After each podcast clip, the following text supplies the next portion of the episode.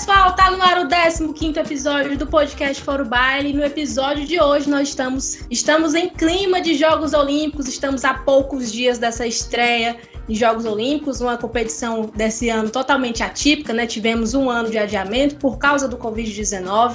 Temos aí vários atletas brasileiros que vão nos representar na competição. E hoje eu trouxe uma atleta que tem uma mistura cearense, mistura catarinense. Eu tô falando da Ana Cláudia Lemos, que vai representar a gente no revezamento 4 por 100 no atletismo. Ela que já vai para a quarta disputa de Jogos Olímpicos na carreira. Muito bom, Ana Cláudia, te ter aqui no podcast. Muito obrigada pela sua participação. Eu quero saber de você como é que tá a ansiedade para a competição, levando em consideração que a gente teve um adiamento aí de um ano, né? Como é que você viu tudo isso? Obrigada pelo convite. Eu não estou tão ansiosa assim, porque já é a quarta participação. Óbvio que agora o pensamento é lá na competição, no dia específico da competição. É, mas também estou muito feliz de estar tá indo em mais uma edição dos Jogos Olímpicos e com esse adiamento de mais um ano, né, gerou uma expectativa assim um pouco maior e eu espero que possa ter essa realização, que todo mundo saia saudável, passe esse problema do Covid o mais rápido possível, porque prejudicou muitas pessoas, muitas pessoas morreram, muitas pessoas perderam o emprego, muitas pessoas passando por dificuldade. Então, realmente espero que desse ano não passe esse Covid, porque é muito ruim ver as pessoas perdendo familiares e passando necessidade, perdendo emprego. E imagino que a preparação para uma Olimpíada sempre requer muito tempo, muito treino. Como é que você considera esse tempo que vocês tiveram a mais, né? Não conto isso como uma vantagem, porque vivemos realmente um período muito atípico, mas como é que consistiu a sua preparação em mais de um ano podendo aperfeiçoar ou até, de certa forma, atrasar, né? Nesse período, desde o adiamento dos do Jogos Olímpicos, é, foi, foi difícil, então eu não vejo como tanta vantagem, porque de abril a setembro a gente ficou sem centro de treinamento nenhum, nada de pista, nada de musculação, nada. Então a gente procurou locais é, na rua, parque, que dava para improvisar treinamento, alguma coisa. Por exemplo, é, numa fisioterapia que eu fiz a minha reabilitação de tendão, lá tinha um, uma musculação, então eu conseguia fazer um trabalho de musculação lá. Mas aqui em São Paulo, as, as academias estavam fechadas, o centro de treinamento fechado. E quando abriu, abriu em setembro, não eram todos os dias, eram duas, três vezes na semana, com um período de duas horas que para a gente no atletismo é um período muito curto. Então a gente foi se adaptando com o que a gente tinha na mão e só a partir agora desse, do início desse ano que aumentou um pouco mais é, a carga horária que a gente podia usar no centro. Então já ficou umas três horas e meia, deu para treinar um pouco mais tranquilo, mas ainda assim a gente segue todos os protocolos, todas as normas do centro. É, ainda a gente não se sente numa, numa vida normal, numa rotina normal. É, é um pouco. Parece que a gente está. Aquele ditado, a gente, parece que a gente está pisando em ovos, a gente não sabe até onde pode ir, sensação de medo e, e, e ficar usando máscara o tempo inteiro, se cuidando. É, é um, é, é, é um pouco aflito isso, assim, me incomoda e eu sei que é, incomoda todo mundo, assim. Então, ao mesmo tempo que a gente está treinando, se esforçando é, no limite de tempo, com as coisas que a gente tem, a gente tem outra preocupação, a saúde, né? E não é só eu, é o mundo inteiro, né? É por mim, é por todo mundo. Você tá morando aonde agora? Eu moro em São Paulo já há quase 13 anos já. E aí saiu daqui do Ceará, né? Você que é natural de Aguaretama. É, tem saudade da terrinha? Como é que fica essa relação com a família e tudo mais? Na verdade, eu saí com cinco anos, né? Então, hum. nem fui criada no Ceará, assim, cinco anos. Eu não tenho recordação, porque saí muito pequena. Uhum. Eu fui criada no, em Criciúma, Santa Catarina, né? Fui alfabetizada. Minha vida foi em, em Santa Catarina. Então, eu só retornei ao Ceará, em Fortaleza, em 2010, que foi na Unifor, para uhum. participar de uma competição. Fora isso, eu não não tenho nenhum contato, assim, porque também não fui criada com a família, então não tem esse tipo de contato, né? Porque uhum. fui, saí muito nova.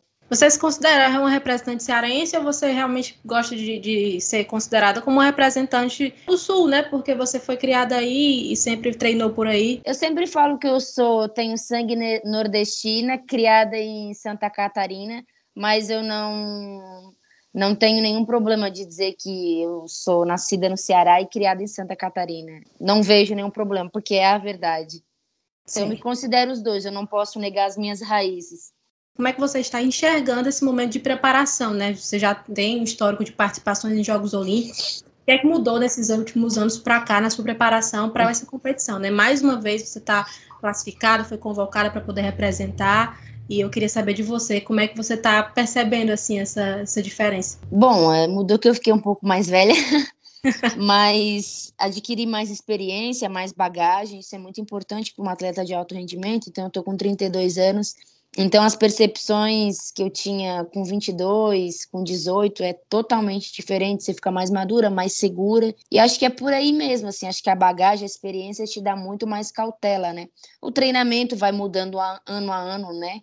É, repetições, carga horária, até porque não dá para repetir, né? Não é uma receitinha de bolo, então você vai é, modificando ao passar dos anos. Para você, o que é que você pode fazer de diferente nessa edição de Jogos Olímpicos? Estava até pesquisando sobre você e tinha visto, né, que na última competição você até se lesionou, ficou um pouquinho de fora. O que é que você acha que pode ser feito de diferente para poder e avançar, não só você, né? Porque você não concorre sozinha, né? Não compete sozinha, mas o time todo, a equipe, para poder avançar ainda mais nessa competição. Na última edição dos Jogos Olímpicos no Rio, né, foi exatamente isso. Eu acabei sentindo um joelho e foi uma das minhas maiores frustrações não competir na Olimpíada dentro de casa.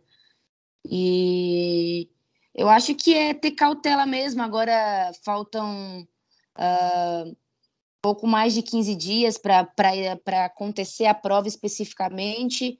Não tem muito mais o que fazer, é descansar um pouco mais, ter cautela nos treinos. E eu acho que a gente pode sim ir, ir à final. Ir à final de uns Jogos Olímpicos não é pouca coisa, é extremamente difícil. Não é só correr. Atrás dessa corrida, dessa tentativa de ir à final, existe uma força, uma preparação não só minha, mas das outras companheiras do time também, é, muito grande, uma superação, uma carga de treino, uma história muito grande até chegar aos Jogos Olímpicos. Então, acho que o primeiro passo é tentar chegar à final, que é algo incrível estar numa final de Jogos Olímpicos. Como é que a Ana, que começou treinando lá no passado, se via, né, se imaginava chegar tão longe, agora literalmente do outro lado do mundo, vai competir mais uma vez do outro lado do mundo, né, porque você também estava lá em Pequim, é, como é que está a sua expectativa, como é que fica o apoio da família, assim, pensando em mais uma edição de jogos, né? Como é que você se sente como atleta, como ser humano participando desse evento, que é um dos maiores do planeta, né? Bom, é, a primeira eu tinha 18 anos, então é tudo uau, magnífico, é o sonho de qualquer atleta, né? Então eu realizei esse primeiro sonho. É, conforme foram passando os anos, você vê que você foi subindo mais um degrau, mais uma etapa, e quando eu olho para trás é, de tudo que foi construído até, até hoje, eu acho muito interessante, né? Porque de família humilde, é, qual a chance que eu poderia ter de, de talvez poder estudar em escolas boas através do atletismo por bolsa, porque a minha família não teria condições de pagar escolas particulares, de conhecer o mundo, uh, frequentar lugares, tudo at através do esporte. Então, às vezes eu acho interessante, né? Eu falei, como pode o esporte transformar vidas dessa maneira, né? Então, eu, eu me sinto muito abençoada e muito feliz por tudo que, que conquistei e por tudo que está acontecendo também. Como é que você recebe todo esse apoio das pessoas, né? Como é que você vê os caminhos do atletismo para o futuro, né? A cada dia que passa, nós vemos mais atletas inseridos. Temos tido um contexto hoje em dia que os investimentos no esporte têm diminuído. Então, como é que você enxerga o futuro da modalidade aí? Eu acho que eu gostaria muito, né, que quando passasse essa Covid, que o mundo voltasse ao normal, que a gente tivesse pelo menos educação física de qualidade nas escolas. É aí que aparecem os talentos. Foi aí que eu apareci, né? Não pensando no alto rendimento, mas pensando em transformar vidas, não só no atletismo, no futebol, no vôlei, no basquete, na natação, na ginástica. Primeiro transformar o ser humano, né? Mostrar caminhos, né, que através do esporte você pode estudar, pode conhecer outros lugares, ou pode ser um atleta de alto rendimento, que foi o que aconteceu comigo. Realmente o investimento tem diminuído, isso é, é ruim, é ruim. É, eu espero que após esse ciclo que acabe, que a gente possa ter um pouco mais de apoio. Hoje a gente tem o apoio do governo federal é, com Bolsa Atleta. Eu espero que a gente possa ter mais apoio daqui para frente. A gente não, né? As, as próximas gerações, para pelo menos começar que tenham centros de formações, é, conciliando o estudo ao esporte para transformar vidas. Então, eu realmente espero que isso aconteça.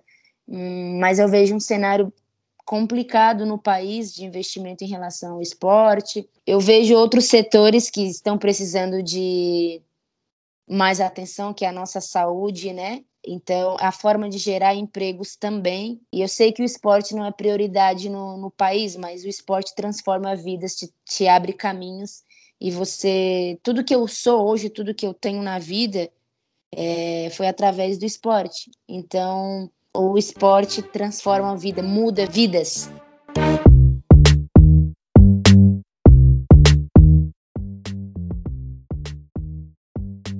Já vamos aqui chegando na reta final do podcast, né? Um episódio mais curtinho. E uma última perguntinha para encerrar. Já está com as malas prontas aí para Tóquio? Quando é que você viaja em busca aí desse, desse sonho olímpico de novo? É, pior que eu não estou com as malas prontas, porque nem mala a gente recebeu ainda. Acho que só quando chegar lá.